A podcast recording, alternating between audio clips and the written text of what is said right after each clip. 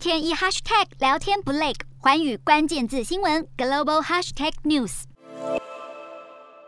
女兵又唱又跳，网络盛传俄罗斯军方边备战边庆祝的直击影片。然而，干嘛呢？经过查证，这支影片事实上是源自2018年乌兹别克军乐队在地铁站进行的一场演奏会。而从抖音、YouTube、IG 到推特，都大量疯传俄罗斯入侵乌克兰的战况，其中却有不少假消息鱼目混珠。像是这一段宣称是俄罗斯空袭卢甘斯克发电厂，引发了连锁效应，但画面其实是2015年的中国天津化学仓库大爆炸，移花接木而来。还有来自中国的推特用户分享影片，号称是所谓的乌克兰战况现场。出现了编队整齐的一排俄罗斯战机，却被了哑包。其实是早在二零二零年五月，为了俄罗斯胜利日，在莫斯科北方进行的一场飞行预演。另一方面，乌克兰惨遭炮火蹂躏，画面陆续流出，网络上却出现有心人士试图塑造乌俄战争是假象的骗局。不只拿剧组拍摄照来编故事，环保人士的暖化示威被拿来误传乌克兰战场有假遗体，